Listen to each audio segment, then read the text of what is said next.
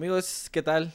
Sean bienvenidos a este nuevo episodio de Relatos Paranoicos, episodio número 4. Eh, pues como ya vieron, el capítulo pasado estuvo un poco fuerte, lamentable historia, pero pues igual manera espero les haya gustado. Eh, esta vez es una historia un poco más eh, ligera, por así decirlo, pero igual triste, ¿no? pues me encuentro aquí acompañado de mis compañeros, Arturo, Rafael, bienvenidos. Un gusto saludarlos de nuevo. Ya el cuarto episodio de Relatos Paranoicos. Espero que les hayan gustado los capítulos anteriores.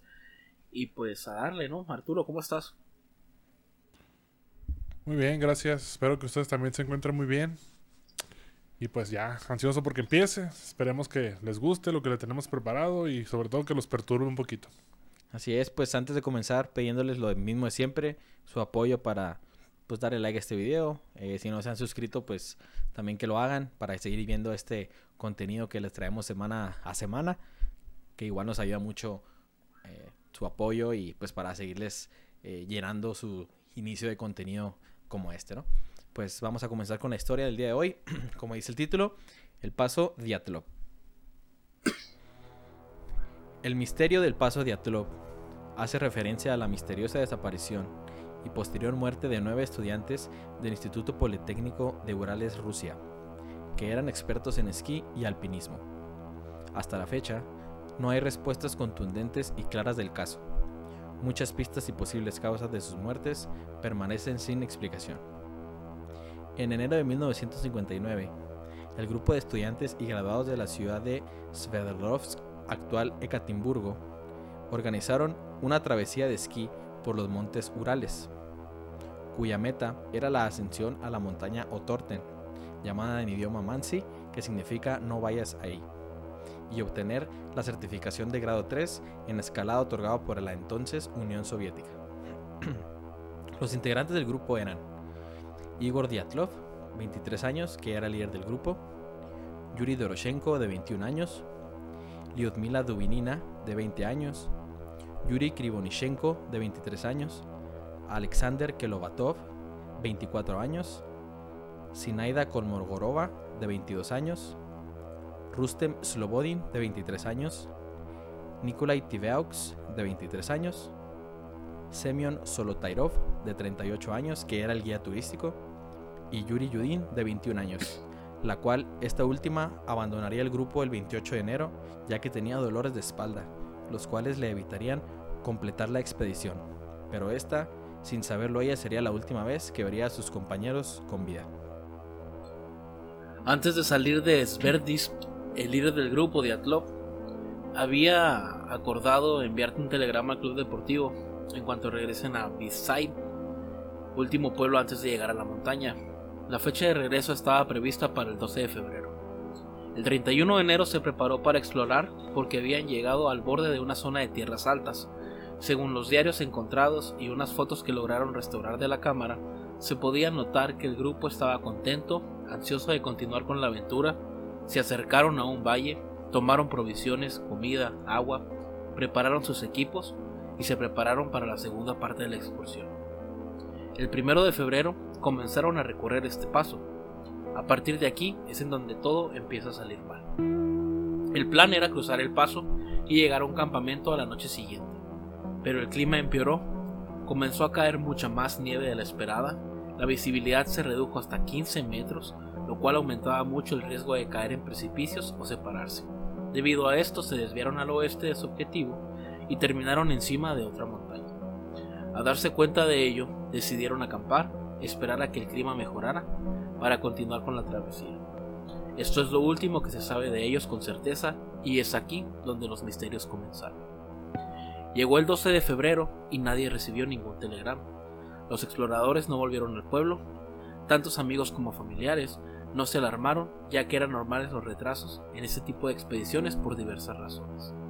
Pasada una semana sin noticias, los familiares de los estudiantes se pusieron nerviosos y el día 20 de febrero exigieron a la directiva del plantel donde dichos alumnos estudiaban que iniciaran una operación de búsqueda. La primera expedición para buscarlos fue formada por voluntarios, alumnos y profesores del instituto. Después de tres días de no encontrar nada, pasó a las autoridades soviéticas, ordenando al ejército y a la milicia que se unieran a las tareas de rescate, poniendo en helicópteros y aviones a su disposición. Gracias a la búsqueda aérea, encontraron restos de un campamento el 26 de febrero y se acercarían a pie al lugar. Los investigadores dieron de, hecho con el campamento que los exploradores habían armado en la cima del monte Kolat Siakl, que significa la montaña de los muertos. Dicho monte quedaba fuera de la ruta al monte Otorten, que era su principal destino. Al parecer, el grupo había cometido un error de navegación desviándose demasiado al oeste, pero aún así siguieron ascendiendo hasta llegar a unos 300 metros por debajo de la cima, momento en el que decidieron acampar. En la tienda no había ni rastro de los estudiantes perdidos. En este momento, Mikali, la persona que había encontrado la tienda de acampar, le extrañó ver que las botas, calcetines y casi todas las pertenencias del grupo aún seguían ahí. Abandonar el calzado y la ropa de abrigo en medio de una montaña de los Urales, cubierta de nieve en pleno invierno, es algo suicida. Cuando llegó el grupo de rescate se registraron temperaturas de entre menos 25 y menos 30 grados centígrados. La tienda tenía rasgaduras hechas con cuchillos desde adentro, como si las hubieran hecho apresuradamente para poder salir. Poco después se encontraron huellas pertenecientes a las nueve personas que defendían hasta un bosque cercano. Las huellas confirmaban que iban descalzos, en calcetines o con una sola bota puesta. También indicaban que habían descendido de, forma calmada y sin correr. Los dos primeros cuerpos encontrados fueron los de Doroshenko y Kriovishenko. Estos estaban localizados en la entrada del bosque, debajo de un pino voluminoso. Ambos se encontraban en ropa interior, descalzos, sin siquiera calcetines puestos, recostados boca arriba junto a los restos de una fogata, con la mirada fija y perdida en el cielo. Ambos presentaban heridas en los antebrazos. Un árbol cercano tenía las ramas bajas partidas, con restos de piel y sangre aún en él. Al parecer habían intentado trepar al árbol. Después encontraron dos cuerpos más, de Diatlov y Kolmogorova y Solovdin. Estos estaban localizados en la pendiente que había entre la tienda de acampar abandonada y el pino donde se encontraban las primeras dos bajas. El equipo de rescate no los había visto porque estaban cubiertos de nieve. Lo raro de esto último es que no estaban juntos, sino separados en intervalos de 300, 480 y 630 metros con respecto al pino, dispuestos con la cabeza apuntando hacia la tienda de campaña, como si hubieran intentado regresar al campamento y muerto en el intento. Estos tres individuos iban mejor vestidos que los dos anteriores, pero también descalzos. No llevaban guantes, botas ni gorros. Sobre el cadáver de Diatlov surgieron varias teorías. Se cree que lo encontraron tirado de espaldas, también con la mirada perdida hacia el cielo y con los brazos cruzados sobre el pecho. Otra versión afirma que fue encontrado con una gran rama de abedul aferrada a sus manos con fuerza, como si la hubiera usado para defenderse. Slobodin estaba tendido boca abajo, tenía quemaduras en la cara y tenía entumecimiento en el lado frontal. El cuerpo más cercano a la tienda era el de Kolmogorova. Su cuerpo estaba recostado en posición lateral y tenía quemaduras en la cara y en las manos con evidencia de congelamiento. Las cuatro personas restantes no aparecieron sino hasta dos meses después, el 4 de mayo. Estaban enterrados por 4 metros de nieve, unos 75 metros avanzando por el bosque, era Lyudmila, Solotaryov, el guía, Kolvelatov y Nikolai. Al parecer llegaron a un barranco por el que corría un arroyo, probablemente congelado en febrero. Entonces se pensó que habían aprovechado la forma del terreno para improvisar un refugio, excavando un hoyo en la nieve. Estos últimos cuatro iban mejor vestidos que los anteriores estudiantes. Incluso algunos llevaban ropa de los encontrados en la entrada del bosque. Se dedujo que no fallecieron todos a la vez, sino que cuando uno perecía, los otros aprovechaban las ropas del fallecido para abrigarse mejor. El cadáver de Lyudmila realmente daba miedo. Había muerto arrodillada con su pecho apoyado sobre una roca. Cuando vieron su rostro descubrieron que las, las cuencas de sus ojos estaban vacías y le habían arrancado la lengua. Solotarirov también fue encontrado sin ojos. Los cuerpos de Kolevatov y Nikolai se encontraron juntos, chocando sus espaldas. El accidente que antes parecía muerte por hipotermia se tornó en un misterio cuando las autoridades rusas realizaron la autopsia de los cuerpos. La conclusión que sacaron los expertos es que los primeros cinco cadáveres encontrados habían muerto por hipotermia, hasta ahí todo era comprensible. La autopsia de las cuatro víctimas últimas encontradas sufrió muerte por politraumatismo grave, provocado por causas no determinadas. Uno de los médicos que eh, practicó el examen forense declaró que la herida le recordaban a las que se producen cuando una persona es atropellada por un automóvil. Uno de ellos tenía una fractura en el cráneo de unos 7 centímetros, pero sin heridas externas. La caja torácica de Lyudmila y Sodortarirov estaban destrozadas, pero también sin heridas externas, como si, tuvieran, como si hubieran sido producidas por aplastamiento. Incluso les faltaban algunos dientes.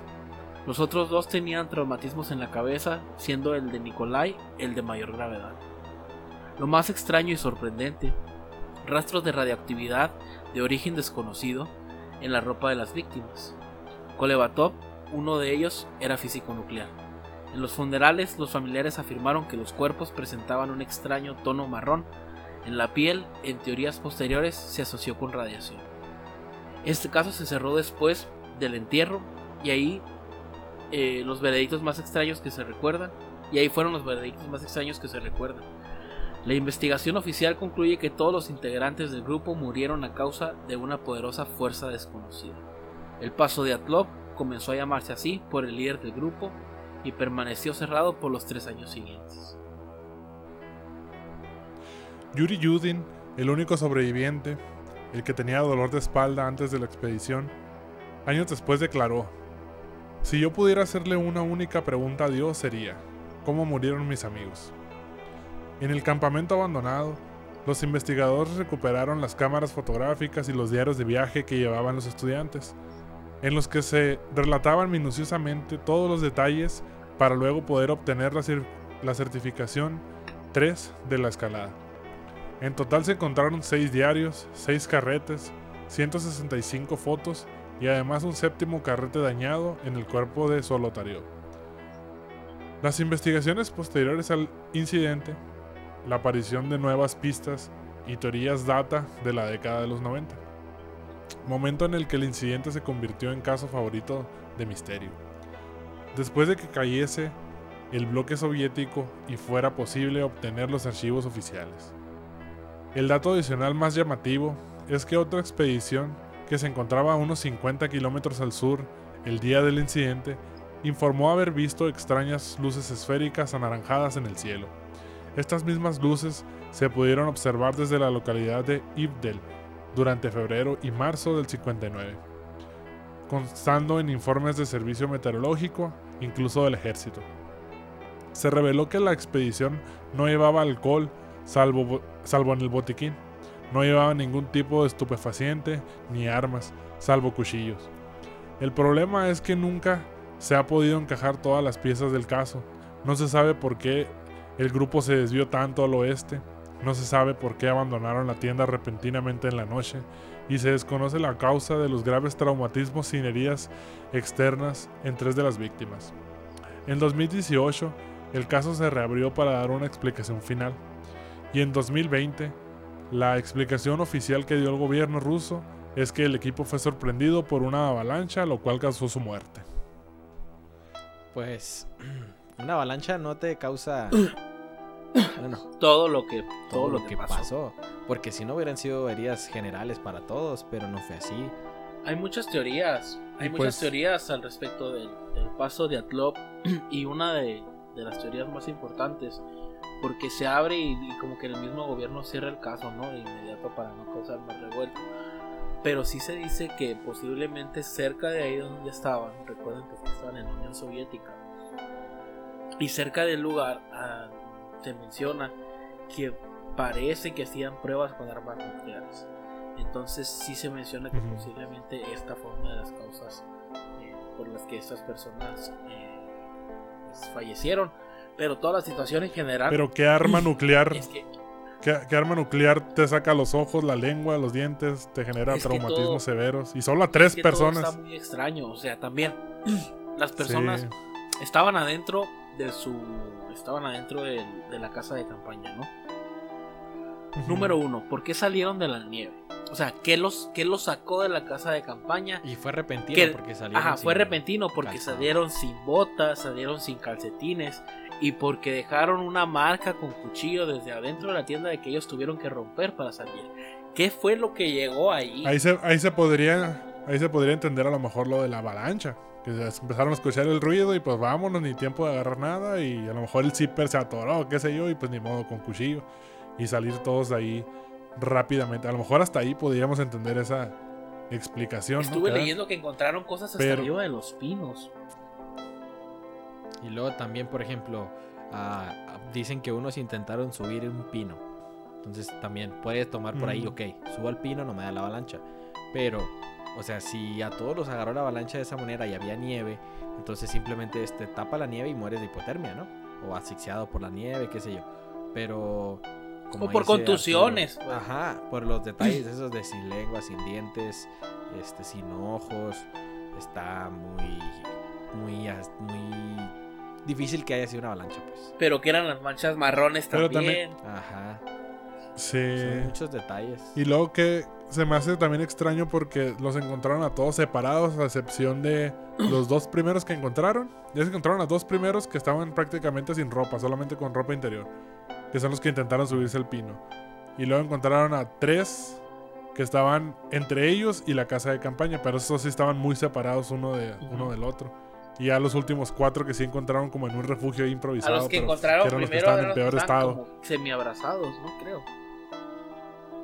No, fueron los primeros que encontraron son los que tenían marcas en los brazos porque intentaron subir al pino. Y luego los tres siguientes fueron los que estaban atrás de ellos, entre, entre ellos y la, y la casa de campaña, que estaban separados así como entre 200 y 300 metros de cada uno, como intentando volver a la casa de campaña. Como que a lo mejor estaban ellos juntos y luego murieron estos dos y se separaron, algo así, me imagino. Y luego ya los otros cuatro, que eran los que dos que tenían golpes en la cabeza y demás, y los que estaban como juntos chocando espaldas sentados. No, sí son. Sí, estuvo. yo creo está, que el está gobierno bastante lo- trágico. Lo abre y lo cierra porque. O tal vez no tiene ni idea de lo que pasó. O No, tal vez es que- sí, pero. Es no que realmente se supone que la gente, gracias a, al. A que la gente quiere que se vuelva a abrir el caso, o sea, los, a lo mejor no sé si los familiares o qué, quieren que se abra el caso, se vuelve a abrir, pero siempre termina una explicación como una avalancha. Sí, creo que se, se abrió una fundación, los...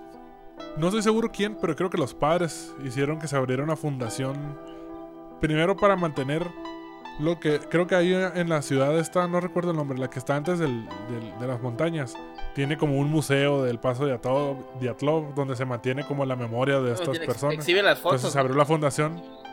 Sí, se abrió una fundación para que se mantuviera ese abierto. Y después también para presionar al gobierno de que reabrieran el, reabrieran el caso y dieran una explicación eh, real. porque la, la- la explicación más real, creo yo, que, creo yo que fue la primera que se dio. Que fue que todos murieron por a causa de una fuerza Sobrenatural. como- creo- sobre, sí, grande, inexplicable. Algo así, algo así dieron la, Ujú. la, la explicación. O sea, que ni ellos sabían qué les pasó, pues. Sí, Y porque. luego fue estar- mucho tiempo el que pasó, pues. O sea, desde que encontraron los Sí. últimos cuerpos, o sea, desde el día que se murieron, perdieron. Y, ajá, y- muchísimo tiempo. Y creo que no mencionan cuánto, por ejemplo, de un cuerpo a otro, cuánto tiempo duró uno más con vida que el otro, ¿no? O sea, porque a lo mejor de esos que se encontraron dos meses después, a lo mejor y sobrevivieron un tiempo más. O. Sí, que de hecho dice que los últimos que encontraron tenían ropa de los que ya habían muerto. O sea, como que después de muertos, pues aprovecharon la ropa que tenían Sí, Para para, poderse abrigarse mejor. ¿no? No, pues está interesante este caso, a ver si, pues ya lo han reabierto eh, dos o tres veces, eh, quién sabe si, pues ahorita ya, actualmente pues se Sí. encuentra el caso ya como caso Cerrado. cerrado, ¿no? Pero, Incluso Discovery Channel sacó como una especie de documental, algo así. Pero ellos daban, se enfocaban en la teoría de que habían sido atacados por el Yeti, el Yeti siberiano.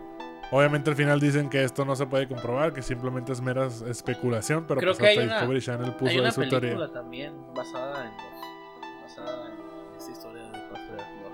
Creo que se llama El Paso del Diablo o algo así. Está buena la historia como para una película. Pero pues sí está muy trágico y, y ojalá y si hubiera una explicación. eh, porque pues está muy raro toda la situación, como sucedió todo, como se encontraron los cuerpos y porque todos se miraban también muy bien, ¿no? O sea, en las fotos que existen, que vamos a dejar en los, en los show notes, eh, o sea, todo se miraba como si todo estuviera marchando bien. Además de que no eran, no eran ningunos, ah, o sea, no eran ningunos inexpertos en, en el tema de la escalada. O sea, ya, eran- ya habían pasado la prueba Claro. nivel 1 y la prueba nivel 2. Lo que iban a hacer en esta prueba era ya certificarse para el grado 3. Que es el más difícil. Pero, o sea, y- no, era, no eran inexpertos. aparte- pues. No, no. Y, a- y otro tema raro o curioso fueron estas esferas anaranjadas que gente cercana Al lugar, vio ahí. es. Entonces, a lo mejor ahí entramos en un tema. ¿Qué será? Eh, Paranormal, extraterrestres, Oh, ajá, no lo sé. Extraterrestres. Pero bueno. a lo mejor ojalá- fue el Yeti siberiano. Pues. ni andaba A lo mejor. nave. Está muy extraño y como les digo, pues ojalá y si hubiera un- una solución. Por eso, por eso la cuestión de avalancha no termina de convencer a la gente porque hay muchos factores que dicen, claro que no fue una avalancha. No, por más que lo piensas, es muy improbable. O sea, sí es más probable encontrarte un Yeti que, que a, que, a que la avalancha que los haya dejado así. sí, sí, sí. Incluso se mencionó también la posibilidad de que una tribu cercana ahí, creo que es Sam, Sami, Sami, no recuerdo el nombre de la Que son tribu. caníbales. Que por, no, que de hecho es una tribu Ah, pacífica. O sea, que posi- se mencionaba que ellos podrían haber sido los que los atacaron, por, por eso los encontraron así. Pero pues también se ve difícil, ¿no? Ya que, como les dije, es una tribu pacífica. Pues esperemos que haya noticias porque sí es un caso muy interesante y de mucho interés y ojalá haya noticias nuevas de esto, pero pues como les digo ya es un caso cerrado y es muy difícil que se pueda volver a abrir, ¿no? Pero bueno, entonces hasta aquí la historia del día de hoy. Espero les haya gustado bastante. Eh, si tienen alguna historia que les gustaría que contáramos, Déjenlo en los háganoslo saber, sin problema, háganoslo saber. Nosotros la investigamos a fondo y la contamos aquí sin problema, ¿no? Pues compañeros, ¿algo más que decir? No, sería todo. Eh, esperemos que les haya gustado el video. Y pues como dice Alfonso, si tienen alguna historia que quieren que platiquemos o que nos pongamos a investigar un poquito, déjenla en los comentarios. Y pues estaría para escuchar también eh, relatos o historias de, de nuestros escuchas, ¿no? O de nuestra, de la gente que, de nuestra audiencia en general. Entonces, si tienen alguna historia personal también que compartir, pues adelante. Eh, comuníquense con nosotros. Ya saben que en las redes sociales estamos como Paranoia el Podcast o Paranoia Podcast. Búsquenos en Twitter, en Instagram, en YouTube, en Facebook, en, en Todas Mois, partes. en todas partes. ¿no? Y tú, Arturo, ¿algo más que decir? Nada más, muchas gracias por habernos acompañado, escuchado. Y pues como ya dijeron, déjenos sus historias. Estaría muy chido a narrar alguna historia real de alguien que nos escuche. Así Así es. es. Pues entonces hasta aquí el capítulo 4 de Relatos Paranoicos. Y entonces nos vemos este jueves con el podcast y el próxima semana con nuevo capítulo de Relatos Paranoicos. Muchas gracias audiencia. Espero nos veamos aquí la próxima semana. Hasta luego. Adiós.